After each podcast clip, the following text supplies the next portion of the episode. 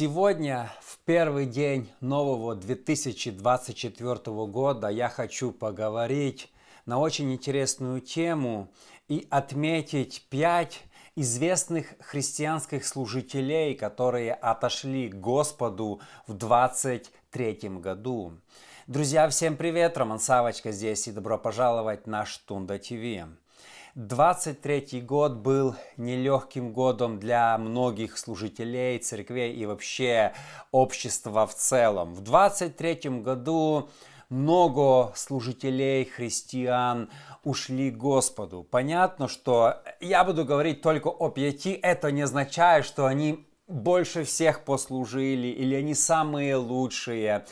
Наверное, они просто самые известные во всем христианском мире. Но еще раз я хочу подчеркнуть, что Богу трудятся, для Бога регулярно тысячи служителей – и часто мы их не замечаем, потому что, возможно, у них нет большого телевизионного служения или большой церкви, но они иногда служат еще больше, чем те, которые имеют, скажем так, огромное видимое служение. Но в этом видео хочу поговорить о жизни и служении пять великих служителей, которые ушли Господу в 23 году. Но перед тем, как мы начнем, друзья, если вы еще не подписаны на мой YouTube, обязательно подпишитесь. Помогите мне распространить принципы Царства Божьего среди большего числа людей. Ваш лайк, комментарий и подписка, друзья, помогут мне в этом.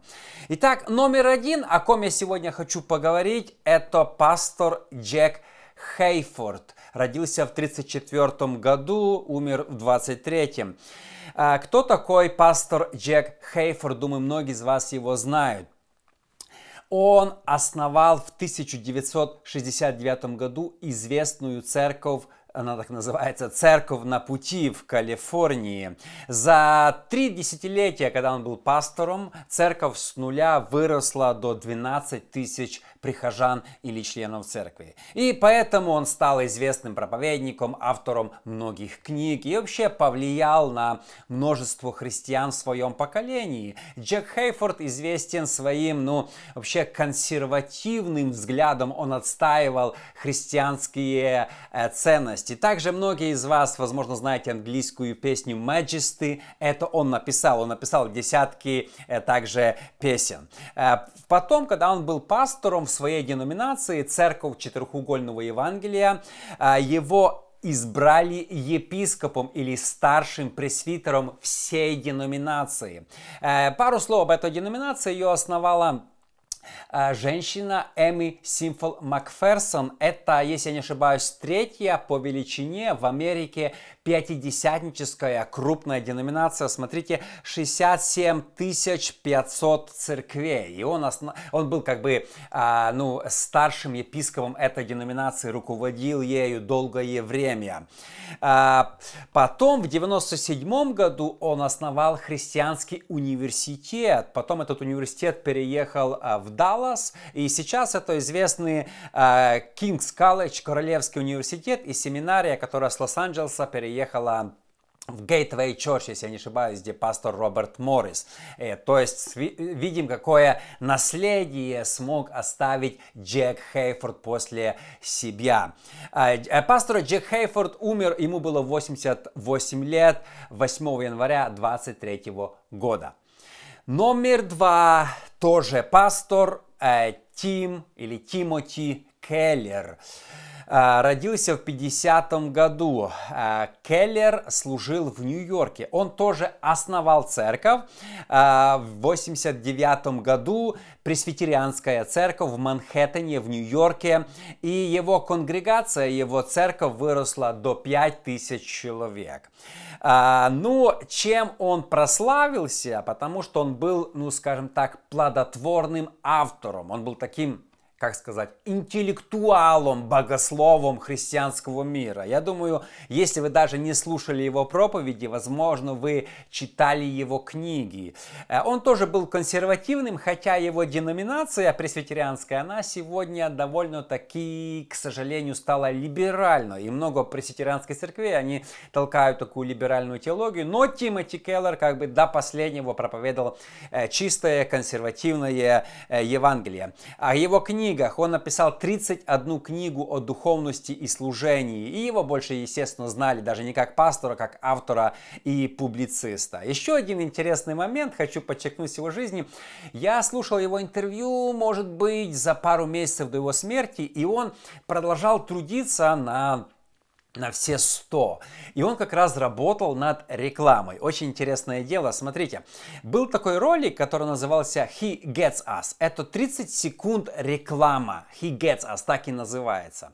Но здесь внимание, я не знаю, сколько они потратили на съемку, чтобы создать этот ролик. Он такой богатый. Я думаю, там сотни тысяч, а может быть миллионы долларов они потратили на 30-секундный ролик.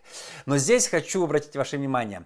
Они прокрутили в 23 году, когда в Америке был суперкубок, это самый главный, когда в американский футбол играют две последние команды, уже суперкубок, самое главное спортивное событие года. Там реклама стоит, самая дорогая реклама в году в Америке. Так вот, внимание, он во время Суперкубка Америки решил прокрутить эту рекламу He Gets Us. Как вы думаете, сколько они заплатили за 30 секунд только э, телевиз... телевидению? 20 миллионов долларов за 30 секунд. Самая дорогая христианская реклама в мире. За 30 секунд 20 миллионов долларов. И, э, возможно, его церковь была в Нью-Йорке очень большой, где он брал деньги. Я не знаю, я сегодня не об этом. Просто то, что он решил потратить. И когда я слушал его интервью, почему он это сделал, он сказал, что сколько-то там 50 миллионов, кажется, смотрят этот суперкубок. И он говорит, я хотел донести Евангелие как можно большему числу людей, поэтому мы посчитали, что это будет целесообразно заплатить 20 миллионов, чтобы достичь, там, скажем, 50 миллионов. И, э, он умер 19 мая в возрасте 72 года. Номер три, о ком я сегодня хочу поговорить, это Пэт Робертсон, известный телеевангелист. Здесь интересно отметить, что он родился в семье американского сенатора, в семье известного политика. Но он решил немножко другую карьеру, чем его отец. Решил стать евангелистом. В 1961 году он основал, смотрите, говорят, что это первая христианская телевизионная компания Э, CBN или Christian Broadcasting Network, первая телевизионная христианская сеть, чтобы достигать больше людей. Он был как бы пионером. Вы знаете, что часто христиане, они понимали дух времени, понимали, что наступают перемены и использовали разные методы. Например, Мартин Лютер использовал печатный станок, это было революционно в то время. Эми Сипфел Макферсон, почему она стала известной проповедницей? Потому что она первая женщина, которая использовала радио, она купила целую станцию. И вот, когда появилось телевидение, то Пэт Робертсон решил первым, что мы должны идти к людям. Люди смотрят ТВ, мы должны прийти к ним на экраны. И понятно, что в то время, как в Советском Союзе у нас не было даже телевизоров, нам запрещали, считали, что это идол, то Пэт Робертсон решил использовать это на благо и начал проповедовать, поэтому он организовал эту Christian Broadcasting Network. А потом он основал клуб 700, а, отдельную компанию, где он брал разные интервью на христианские темы. Здесь интересно, что он интервьюировал лично пять американских президентов на своей программе «Клуб 700». Это известнейшая программа, которая была переведена на десятки языков мира, ее транслировали в десятках странах мира, включая Украину. То есть, я думаю, все вы слышали клуб 700. Еще что интересно хочу отметить про Пэта Робертсона, они, э, компания CBN, создали суперкнигу, мультфильм и летающий дом. Я думаю, большинство, многие из вас, вы смотрели в детстве по телевидению, шла это ну, такая христианская анимация, мультфильмы, и многие познавали Библию именно через, а, через эти мультфильмы. Но за это все платила компания CBN, чтобы мы в детстве могли смотреть эти мультфильмы э, про, как его звали, Кристофер, не помню как, де, Лолли, кажется, девочку звали, там Робик бегал, собачка была, да, помните все эти истории про Адама, Моисея, э, Иисуса Иисуса Христа. Здесь еще одно интересно отметить, что э, этот мультисериал христианский был создан, внимание, в Японии. Японцы его создали, он просто его спонсировал. Но ему это была идея такая пришла, и они его распространили по всему миру. Но на этом достижения Пэта Робертсона не закончились. Он основал Regent University. Сегодня это один из самых крупных христианских университетов в Америке. Это не богословский университет, это общеобразовательный, там учат на докторов, а, лоеров, адвокатов и так далее. Обычный, хри... обычный университет с христианскими ценностями. И Пэт Робертсон, имея влияние, имея э, контакты с президентами, как мы видим, он а, построил этот университет, который функционирует и сегодня. Но еще хочу интересно отметить, что Э, в каком году баллотировался, баллотировался Рейган, я уже не помню. Когда баллотировался Рейган, то Пэт Робертсон тоже баллотировался в президенты США, но проиграл именно Рейгану в номинации от республиканской партии. Он был очень популярным в 80-х годах в Америке, потому что ну, телевидение сделало его популярным, и он решил пойти в политику. Но не получилось, после этого он продолжал заниматься проповедовать Евангелие. И последнее, что я отмечу о нем, он начал как южный баптист, но со временем перешел более так в харизматическую деноминацию, и он был известен тем, что часто во время прямых эфиров Бог ему открывал э, исцеление разных людей, и он называл, что такая-то сейчас сестра смотрит меня, столько-то и лет, так ее зовут, и Бог говорит, что у вас такая-то болезнь, и он вас сегодня исцеляет. То есть он не стеснялся вести такие программы, скажем, в прямом эфире и рассказывал, что Бог, у него было слово знание, исцеления и, наверное, дар исцеления.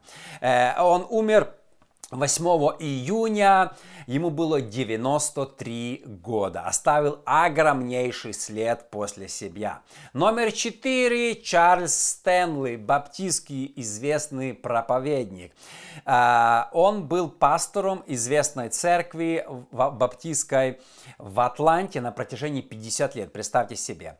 Также, что сделало его популярным, он основал программу телевизионную InTouch. В те времена, лет 50 назад, кто первый вскакивал в телевидение, то становился популярным. И он создал эту программу э, в 1977 году и, и купил эфир у Пэта Робертсона на, на канале CBN и начал транслировать а, свою программу, и он стал очень известным. А, из этого, он был южным баптистом, поэтому в 1985 году его избрали э, как они называют, наверное, президентом Баптистской Южной конвенции. У них нет епископа, это как бы старший над все. Смотрите, э, южные баптисты это самая крупная протестантская деноминация в Америке. И Чарльз Стэнли возглавлял ее два срока. А, но хочу отметить об одном негативном из жизни Чарльза Стэнли. Он а, развелся со своей женой, будучи баптистом и будучи пастором после 44 лет брака они развелись. Перед этим он как-то даже говорил на проповеди, что если вдруг я разведусь, я обязательно уйду со служения. Но когда он развелся, он не ушел со служения, продолжал дальше проповедовать и был даже президентом Баптистского союза.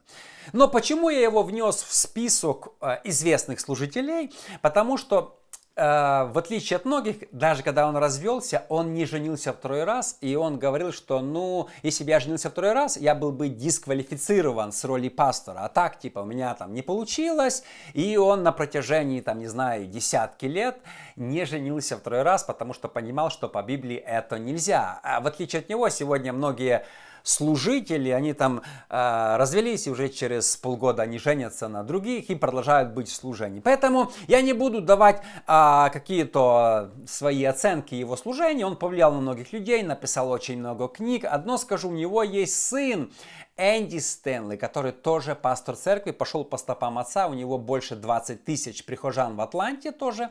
Но Энди Стэнли, в отличие от своего папы, не консерватор, а либерал. Я снимал о нем видео, когда он уже начинает одобрять там гей-браки и так далее, собирает разные конференции. Ну, сын немножко пошел влево, в отличие от своего отца Чарльза.